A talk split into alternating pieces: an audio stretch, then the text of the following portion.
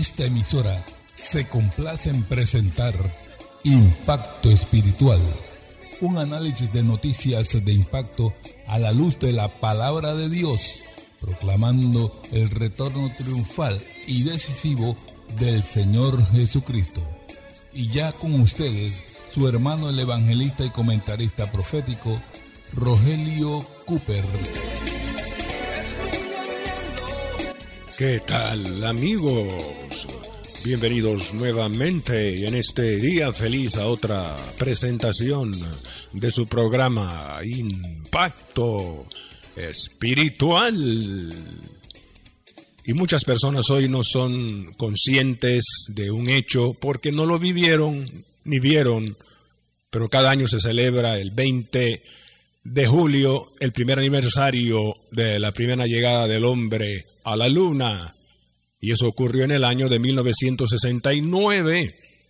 Y en esa fecha, en la cápsula Apolo 11 habían tres astronautas y de ellos uno, Michael Collins, se quedó mientras que los otros dos, atravesando una escotilla, entraron al módulo lunar que estaba acoplado a la principal nave y luego el módulo lunar en órbita lunar, por así decirlo, dio una vuelta y luego descendió para posarse suavemente sobre la superficie de la luna.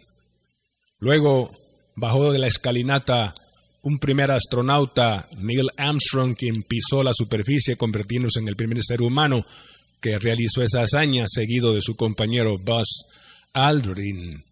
Y los dos fueron vistos alrededor del mundo por millones de televidentes vía satélite por televisión asombroso. Este programa Apolo y las misiones subsiguientes fueron diseñadas para que un astronauta tuviera como compañero a otro mientras estaban en la misión y caminaban sobre la Luna. Dos era el número programado para esas misiones. Y esto, amables oyentes, concuerda con un principio bíblico, Eclesiastés 4 del 9 a 10. Mejor son dos que uno porque tienen mejor paga de su trabajo, porque si uno cayere, el otro lo levantará. Mas ay del solo, porque cuando cayere, no tendrá un segundo que lo levante. Este principio, amables oyentes, lo aplicó nuestro Señor Jesucristo bendito, como leemos en Lucas 10.1. Después de estas cosas aconteció que Jesús envió a setenta de sus discípulos de dos en dos, subraye, de dos en dos, para que fuesen delante de él a toda ciudad y lugar a donde él iba a ir. Y en los días próximos, futuros, luego de que el Señor venga por su pueblo, durante la tribulación venidera, el número dos se repetirá, porque Dios levantará profetas que denuncien la grave apostasía de la humanidad en los días del anticristo, dándole adoración blasfema, y para ello Dios levantará dos hombres, como leemos en Apocalipsis 11.3 y dice el Señor, ahí daré mis dos testigos que profeticen por 1260 días vestidos de silicio. En programas anteriores vimos que ellos testificarán con palabra y con juicios terribles de parte de Jehová, pero la bestia que sube del abismo, dice verso 7, haría guerra contra ellos y los vencería y mataría, y sus cadáveres serían puestos en la plaza de la ciudad de Jerusalén, que en sentido espiritual se llama Sodoma y Egipto.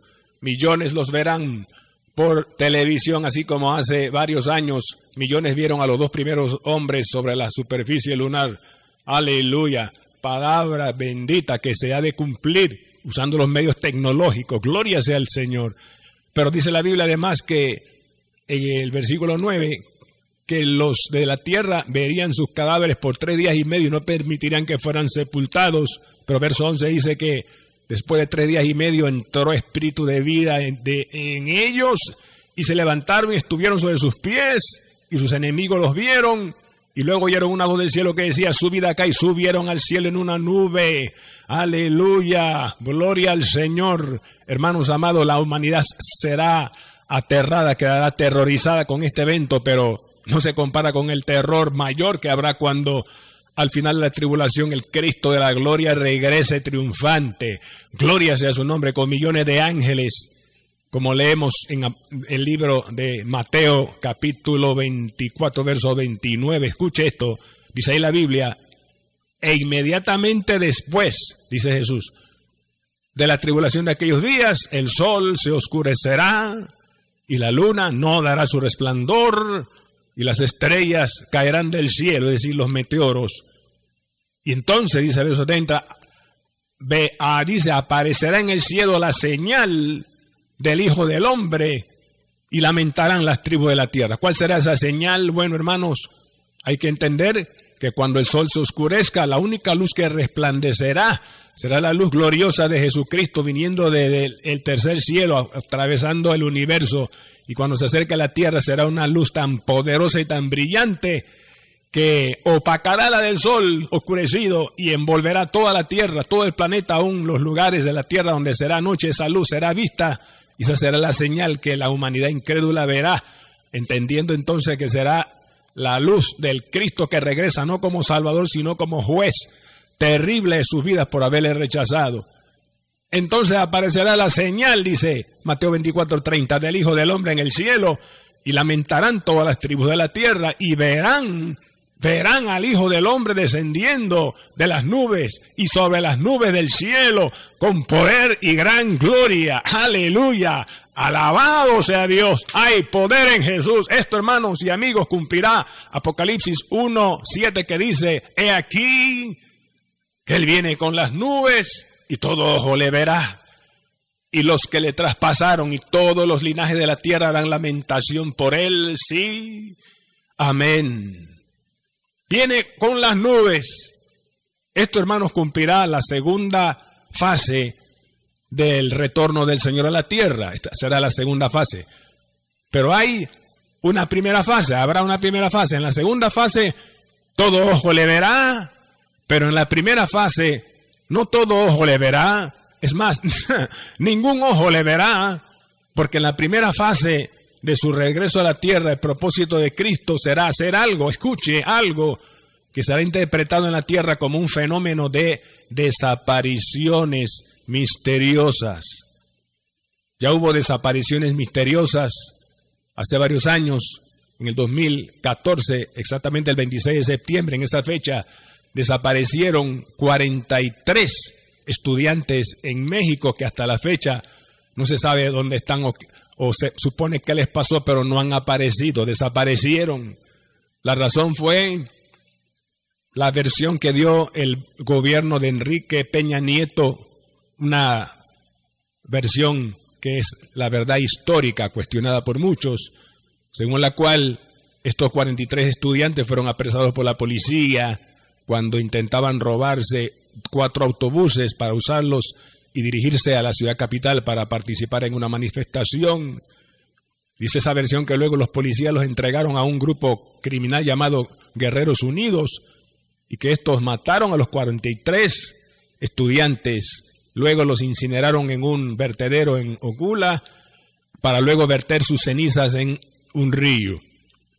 Bueno, esta versión fue cuestionada porque el actual presidente Manuel López Obrador de México hace ya unos días dijo que las investigaciones revelan involucramiento de la policía, hay docenas de órdenes de arrestos y también militares uniformados que si se demuestra que participaron en el asesinato de esos 43 jóvenes, no quedarán impunes y serán juzgados. Mi alma te alaba, Padre bueno. amables oyentes, se acerca el momento en que no 43, sino millones de estudiantes van a desaparecer en toda la tierra de colegios, de universidades, de escuelas y otras personas. Millones van a desaparecer en el retorno de Jesucristo en la primera fase, en un evento que se llama comúnmente en profecía el rapto de la iglesia. Millones van a ser raptados, millones van a desaparecer pronto cuando suene la trompeta. Gloria sea el Señor, bendito sea Jesús. Ahora, hermanos y amigos, la palabra rapto en sí no aparece en la Biblia, pero la Biblia usa un sinónimo que da a entender la misma cosa. Primera de Tesalonicenses capítulo 4, verso 16 al 17 dice ahí el apóstol Pablo, porque el Señor mismo con voz de mando, con voz de arcángel y con trompeta de Dios, descenderá del cielo y los muertos en Cristo resucitarán primero y luego nosotros los que vivimos, los que hayamos quedado, hermanos, dice Pablo, seremos arrebatados, subraye, arrebatados juntamente con ellos en las nubes, etcétera. Seremos arrebatados. Ahora, este arrebato implica, hermanos, y va a implicar un fenómeno de desaparición que contrasta con eh, otros casos en la Biblia donde personas han sido trasladadas al cielo. Por ejemplo, los dos testigos que se van a levantar durante la tribulación venidera luego que el Señor venga por su pueblo, como leímos en Apocalipsis 11, del 11 al 12, ellos van a subir al cielo en una nube luego que el Señor los resucite. Cristo mismo cuando terminó su vida en la tierra, resucitó en una aldea fuera ahí en Betania, se elevó delante de sus apóstoles y una nube lo ocultó de sus ojos. Elías en el Antiguo Testamento no desapareció como va a desaparecer la iglesia, sino que Elías fue visto por Eliseo y los demás de la escuela de los profetas. Ellos vieron cuando carros de fuego con carros y caballos de fuego se pusieron en medio de los dos y luego vieron a Elías cuando subió al cielo en un torbellino. Pero en el caso de Enoch, el otro hombre en la Biblia, en Antiguo Testamento, que no murió y subió al cielo, Enoch no subió en una nube, no. ¿Cómo desapareció o qué le sucedió a Enoch? Bueno, leemos Génesis 5:24, dice ahí la Biblia. Caminó pues Enoch con Dios y subraya, oiga, desapareció porque le llevó Dios. Oh hermanos, Enoch es el tipo más exacto del rapto de la iglesia futuro que estamos esperando. Enoch no subió en una nube. Nosotros vamos a subir en una nube, pero vamos a primero desaparecer como desapareció Enoch.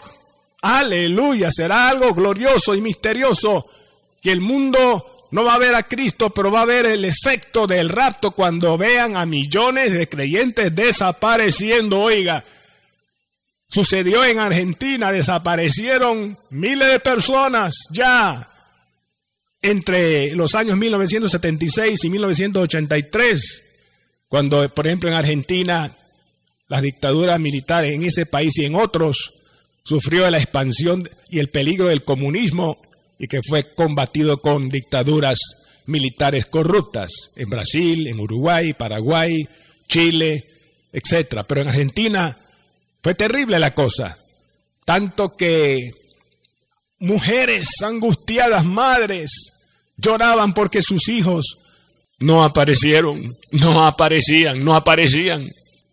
Cualquiera joven que era tildado, sospechoso de revolucionario, marxista, leninista, era raptado, era quitado de en medio y desaparecía misteriosamente. Ahora se sabe que los militares fueron responsables, masacraron a muchos de estos jóvenes y sus madres angustiadas todos los jueves desde 1977 iban a la Plaza de Mayo, donde estaban las oficinas del gobierno, y ahí protestaban con pañuelos blancos, gritando, queremos a nuestros hijos, queremos saber dónde están ellos, queremos saber su paradero. Y estas madres en la Plaza de Mayo se convirtieron en un ícono llamado las Madres de la Plaza de Mayo que hasta el sol de hoy no saben exactamente dónde están sus hijos que fueron asesinados. No lo saben. La cifra total de desaparecidos en Argentina por estas cosas fueron 11 mil personas. Y hemos estado hablando por varias semanas en Apocalipsis capítulo 11. Mi alma te alaba, no hay coincidencia aquí. Es la incidencia de Dios. Oh, madres que sufren.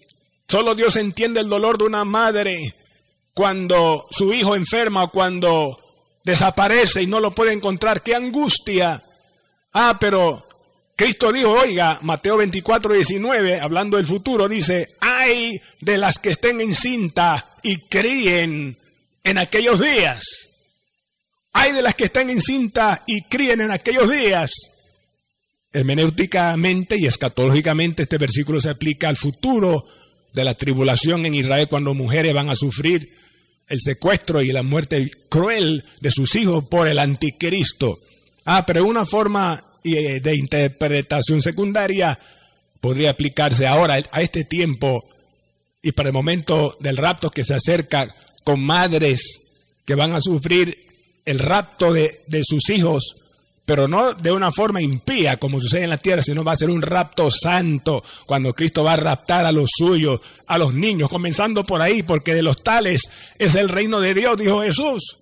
Por tanto, en una sala de neonatología, por ejemplo, en todos los hospitales donde haya incubadoras con bebés que nacieron eh, prematuramente, todos ellos van a desaparecer. Todos los bebés nacidos en la sala de maternidad van a desaparecer. Todos los niños de pecho, mientras estén siendo amamantados por su madre, desaparecerán cuando suene la trompeta y Cristo venga por su iglesia y por los niños pequeños. Madres con sus niños en casa de 4, 5, 6 años de edad, que no tienen uso de razón todavía, Trae la trompeta, Cristo lleva a su pueblo y también esos niños desaparecen. Desaparecerán de los parvularios, de las escuelas, jóvenes, estudiantes, todos van a desaparecer y la angustia de las madres va a ser terrible cuando estos niños y sus hijos desaparezcan. Van a desaparecer en montones en las paradas de buses, en los hospitales, la gente, bendito sea Dios, jóvenes en, en el metro o en oficinas públicas o privadas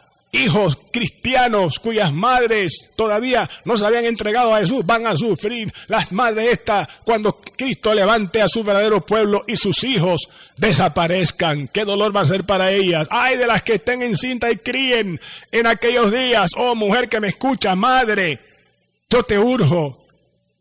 Tú que todavía no te has entregado a Jesús, que tienes niños pequeños, dale tu corazón a Cristo, acéptalo como tu salvador personal Deja que Él te perdone tus pecados y te lave con su sangre. Se salva. Sé una hija de Dios, redimida por Jesús, para que cuando Cristo venga y levante a los suyos y tus niños sean arrebatados y desaparezcan, tú te vayas también y no te quedes por incrédula para sufrir la pérdida de tus hijos cuando Cristo se lleve a los que son suyos. Oh, haz eso, amiga. Oh, mujer que me escucha, madre de familia, recibe a Cristo hoy para que cuando Él venga y levante a su pueblo y tus hijos se vayan, pequeños o los que son más bien jóvenes o adolescentes que ya se rindieron a Cristo y se vayan, tú también te vayas también con Él. Gloria al Rey, alabado sea Jesús. Y tu hijo que me escuchas, hijo de tu madre que te ha hablado de Cristo, ella es cristiana, tú no te has rendido a Jesús todavía. ¿Qué estás esperando? Ven a Cristo ahora. Sálvate, deja que Cristo te salve, perdona y cambie tu vida y salve tu alma para que estés listo para el rato, para que cuando Cristo venga tú también te vayas no sea que suene la trompeta y tú por incrédulo te quedes y luego tengas que estar gritando por ahí, mamá, mamá, mamá. Y mamá ya no estará, porque mamá se habrá ido con Jesús y los suyos cuando Cristo levante a su pueblo. Recibe a Cristo porque esto es serio. Cristo está a las puertas, el rapto está a las puertas. Cristo vive y Cristo viene, pronto viene. Gloria sea su nombre. Aleluya, alabado sea Jehová, bendito sea el Señor. Oh, pronto se ha de cumplir Primera Tesalonicenses 4, 16 y 17, porque entonces dice Cristo, los muertos en Cristo van a resucitar primero, luego nosotros los que vivimos, los que hayamos quedado, seremos arrebatados juntamente con ellos las nubes para recibir al Señor en el aire, y así estaremos siempre con el Señor. Qué lindo. Lo vamos a recibir a Cristo en el aire cuando el Señor nos levante, hermanos. Ah, pero qué bueno que la palabra profética nos deja la revelación ahí. Cristo no nos va a dejar en el aire nada más. No, no, no. Vamos a un lugar después. Hay un destino. Luego de que estemos con Él levantados en el aire hasta las nubes. Juan 14, 1 al, 1 al 3. Dice, en la casa de mi Padre muchas moradas hay. ¿Oye usted eso? Somos arrebatados a las nubes en el aire, recibimos al Señor, pero el destino, la meta final será la casa del Padre. Ahí dice Jesús, hay muchas moradas y voy a preparar lugar para vosotros. Si así no fuera, ya os lo hubiera dicho, pero si me fuere y os prepararé lugar, dice Jesús, vendré otra vez y os tomaré a mí mismo para que donde yo estoy, vosotros también estéis. Aleluya, amén. Dos veces el Señor Jesús, aquí en Juan 14, 1 al 3, usa la palabra preparar. Voy a preparar lugar para vosotros. Y cuando todo esté preparado, vendré. Preparar. Voy a preparar. Oh, el rapto, hermanos, es un evento preparado. Escuche esto, para gente preparada y con un destino preparado. Es un lugar para gente preparada. ¿Está usted preparado, amigo? ¿Está usted preparada, amiga? ¿Qué se necesita para estar preparado? Bueno, tres requisitos indispensables. Número uno, un tiquete, un boleto. Porque oiga, aerolíneas rapto, este vuelo pronto parte. la buena noticia es que el tiquete, el boleto ya fue comprado, ¿sabía usted? No fue comprado en euros o dólares, no. Como dice la Biblia, 1 Pedro capítulo 1, verso 18, fuimos comprados, rescatados no con cosas corruptibles como plata oro, sino con la sangre preciosa de Cristo, como la de un cordero sin mancha y sin contaminación. Bueno, ese boleto para el rapto ya fue pagado con Cristo, con su propia sangre en la cruz del Calvario, para limpiar nuestros pecados y salvar nuestra alma y asegurar nuestro lugar en el cielo y nuestro viaje en el rapto. Aleluya. Requisito número uno. Tu tiquete, consíguelo, creyendo en Cristo y siendo limpiado con su sangre. Amigo, aleluya. Número dos, pasaporte espiritual y visa espiritual. Los pasaportes aquí en la tierra, ¿qué significa pasaporte? Bueno, pasar de un puerto a otro. En el caso que nos ocupa proféticamente, el puerto de embarque es la tierra y el, el puerto de destino será el cielo. Con una visa también. Una visa que se necesita para entrar aquí en la tierra a otro país. Para autorizar la entrada a otro país se necesita visa y para el cielo también. Para la patria celestial se necesita una visa. Y esa visa es el, sello del Espíritu Santo de todos los que Cristo limpia con su sangre. Aleluya. Sellados con el Espíritu Santo, dice Pablo, para el día de la redención. Aleluya. Dos requisitos indispensables. La sangre de Cristo y el sello del Espíritu Santo. El nuevo nacimiento. Gloria a Jehová.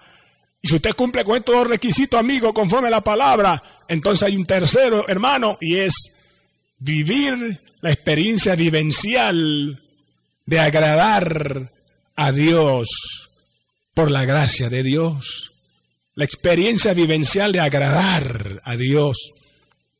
Como leemos en Hebreos capítulo 11, versículo 5, por la fe, Enoch, que es tipo de la iglesia, como ya vimos, fue traspuesto para no ver muerte, para no ver muerte, y no fue hallado porque lo traspuso Dios. Y luego de haber sido traspuesto, dio testimonio de haber agradado, subraye, agradado a Dios. Enoch agradó a Dios. Agradó a Dios en lo que pensaba. Enoch agradaba al Señor en lo que hablaba. Alababa a Dios y le agradaba en las cosas que hacía.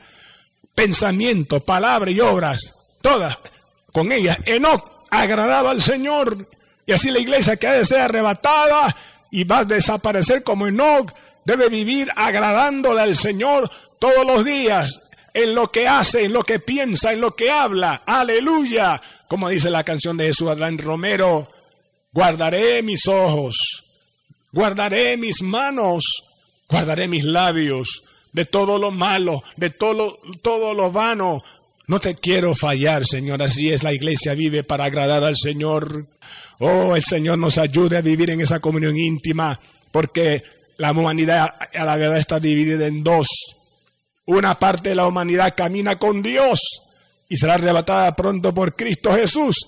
Y otra parte de la humanidad camina con el diablo en desobediencia a la palabra y se quedará para los juicios que vienen. Amigo, esté usted en el primer grupo de los que caminan con Dios por haber recibido a Cristo Jesús en sus vidas. Rinda su corazón hoy a Él. Acéptele como su salvador personal. Viva para Él. Diga el Cristo, perdóname. Ven a mi corazón, salva mi alma. Cambia mi vida, dame la vida eterna y hazme tuyo, ahora y desde hoy para siempre. Ahora sí, de corazón el Señor lo hará, te salvará y te guardará para aquel momento que estamos esperando. Oh, aleluya, aleluya, gloria a Dios. Él dijo en Lucas 12:40, vosotros pues también estad preparados, porque a la hora que no pensáis, el Hijo del Hombre vendrá. Bendito sea Jehová.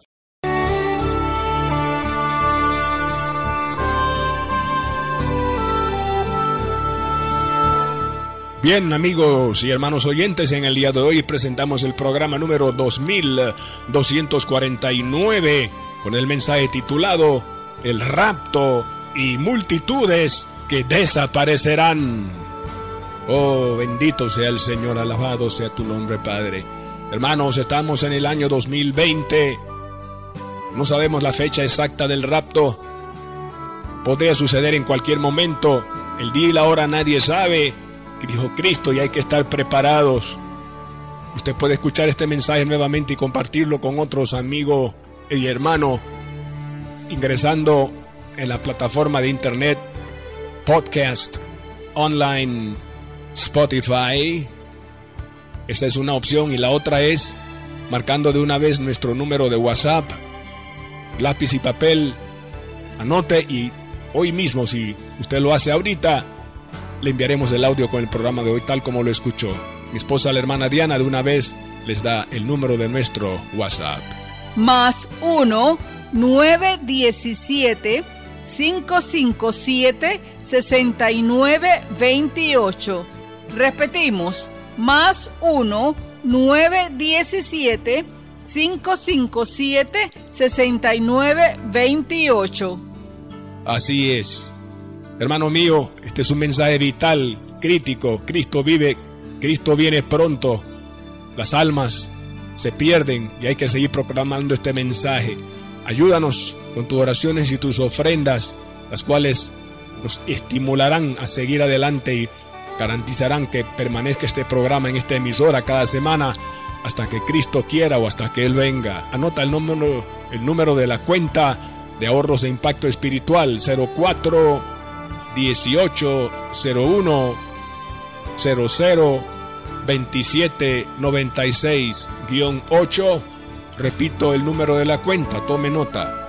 04 18 01 00 27 96 8 a nombre de Impacto Espiritual cuenta de ahorros Banco General Dios ama y bendice al dador alegre. Dios te bendiga. De antemano, gracias. El Señor se lo multiplicará sin duda. Visítanos en internet a la www.impactoespiritual.net y al al solicitar el audio de hoy, recuerda el título del mensaje, hermano y amigo, el rapto y multitudes que desaparecerán. También puede llamarnos al 277-5352. Repetimos, 277-5352. Será para nosotros un placer ministrarle y orar por sus necesidades. A nombre del hermano Cooper, su comentarista profético, nos despedimos hasta la próxima semana en esta misma estación y hora cuando presentaremos otro impacto espiritual. Un mensaje diferente anunciando la segunda venida del Hijo del Hombre.